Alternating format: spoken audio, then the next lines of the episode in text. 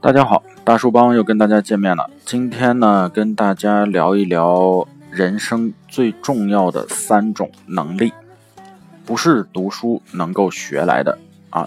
那么听一听今天的内容是什么呢？人际交往中期望值的管理能力，嗯，然后呢，阈值的自控能力。什么叫阈值啊？数值的值。阈呢，就是门。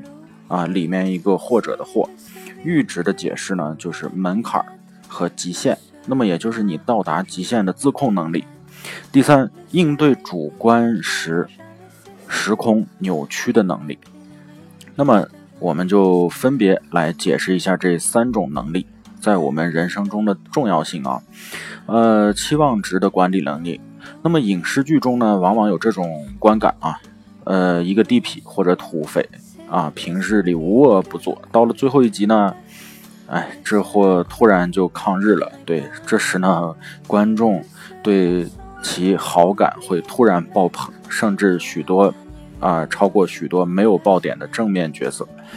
嗯，前十几集呢，恶劣至极，一笔勾销啊，这就是期望值在前期被编剧压低。之后的福利，那么先记住一个公式啊，什么公式呢？快乐值等于实现实减去期望值。那么我们刚进入一个团队的时候呢，如果一开始就放大招。那会导致周围的人和领导对你的期望值不断升高，最后呢，总会有一个不满足的地方。那么这个时候呢，你的负面评价也就随之而来了，呃，甚至会低过一一直表现平平的同仁。有人呢，将其总结为不慎。不胜任啊，不胜任的陷阱。那么，因为在一个上升的普通渠道中呢，要达到上层的期望啊，就会被继续提拔。那么，直到提拔到你一个不能胜任的岗位，让所有人失望啊，这个升迁的过程呢才会结束。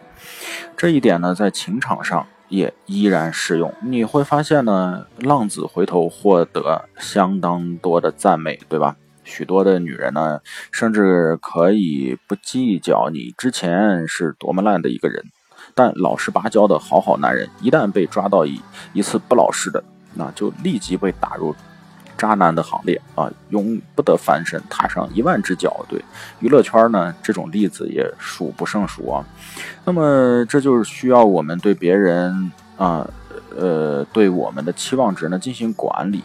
那么比较常见的手段啊是憋大招啊，有一些呢对方期待之外的东西，不到关键时候千万不要随时拿出来，也就是说你要留一手，对吧？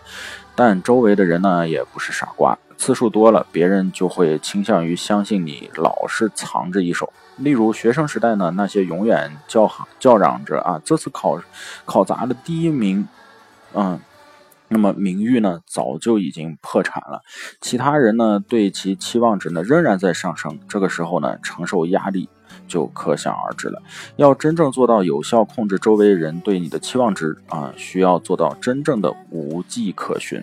那么，并在所有非必要的时刻压抑自己的表现与虚荣心啊，我认为这是职场第一课。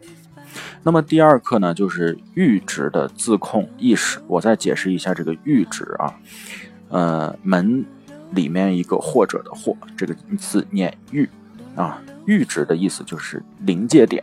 那么到临界点呢，你还可以自还可以控制自己啊，就是说的这个阈值呢，又叫做临界值啊，只释放一个行为反应所需要的最小刺激强度。那么举一个例子来说吧。呃，释迦摩尼呢是，呃，呃，比呃迦比罗啊，魏国的王子，很早呢就过着锦衣玉食的生活。其父亲呢为其修筑春夏秋冬的三三个。宫殿啊，但他呢活得也非常厌世。其父呢为选来印度最妖艳的美丽的女子来取悦他，但是美酒与美女对他来说的边界效用呢已经忽略到最小，食欲、肉欲一切无法获得他的满足，只有离开这个世俗的世界去啊找我们的佛教了。啊，他一生一出生享受的物质是极大的满足，导致他的阈值高到普通人都难以想象的程度。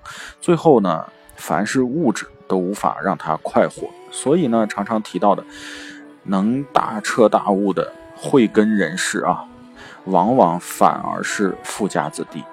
那么大概也就这个道理吧。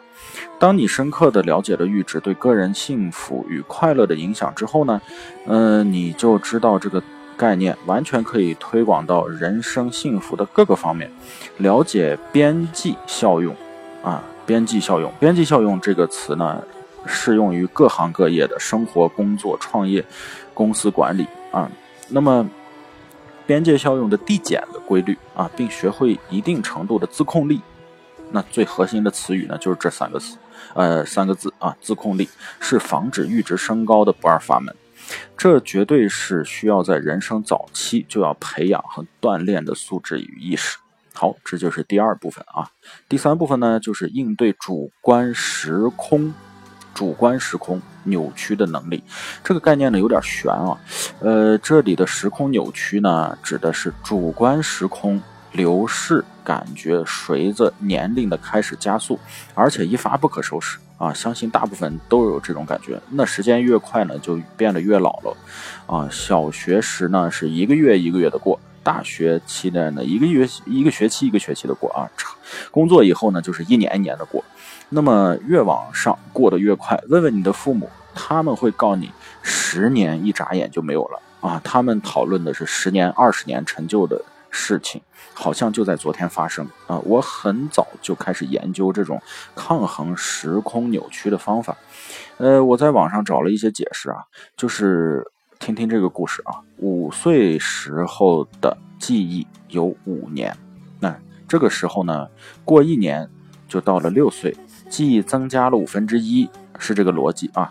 六岁到七岁呢，记忆增加了六分之一；七岁到八岁呢，记忆只增加了七分之一。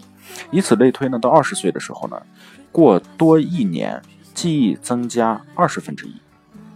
那么这个数学大家会算的啊，这一年的时光呢虽然没有变，但是好像参照物变了，所以大家就感觉到时间过得快。啊，可能等你六十岁的时候，过一年记忆只增加六十分之一，那么时间就过得更快。这个说法呢有一定的道理啊。如果你仔细回忆一下，会发现童年课间十分钟休息，足够你从楼上楼下跑的再玩点别的什么。但现在你坐在电脑前，刚喝了一杯饮料，把东西摊开准备干活，哎，一个小时就没有了。啊，小时候呢，两个月的暑假特别长，现在呢，一个月不就是四个四个星期啊，一眨眼就没有了。如果用记忆增量的理论来解释，那就说明我们在成年以后工作和生活呢，都是在简单重复，所以大脑中的总数据啊，并没有像儿时那样。呃，处处都是新鲜的东西啊，猛烈的增长。那么大脑呢，处在今天的二十四小时呢，只需要动用几年的经验啊，呃，检索一下这个这个里面之前干过的事儿，因为昨天的干过的事儿好像跟今天的也差不多啊，那么就驾轻就熟了啊。总信息量呢，几乎没有什么增加，你主观上感到的新东西当然就少。而体验新东西，恰恰是放慢主观时间的命门。那么套用呃知乎上的舒适舒适区啊，对，年龄越大呢，舒适区就越大。要解决时空扭曲的问题呢，我们必须走出熟熟悉区啊，熟悉区是时空的黑洞，呃，你不断加速，呃，消耗吞噬你的时间。如果你走出办公室，去陌生的国度一个月。你就会发现，这一个月并没有像办公室那样，星期三过完就差不多能指望星期天、星期天了啊，而是呢，觉得比办公室两个星期都要多。我便觉得呢，这就是一个扭曲时空的一个例子。呃，并不是只有旅行才是有这样的效果啊！如果你在自己身上多试验一下，会发现找到很多适用于你个人的手段，但前提是你要摆脱你的熟悉区，也就是摆脱你的舒适区。这是我认为人生中需要掌握的能力之一。掌握了对抗时空扭曲的本领，那么你就延长了主观的生命。呃，再重复一下这三点：第一点。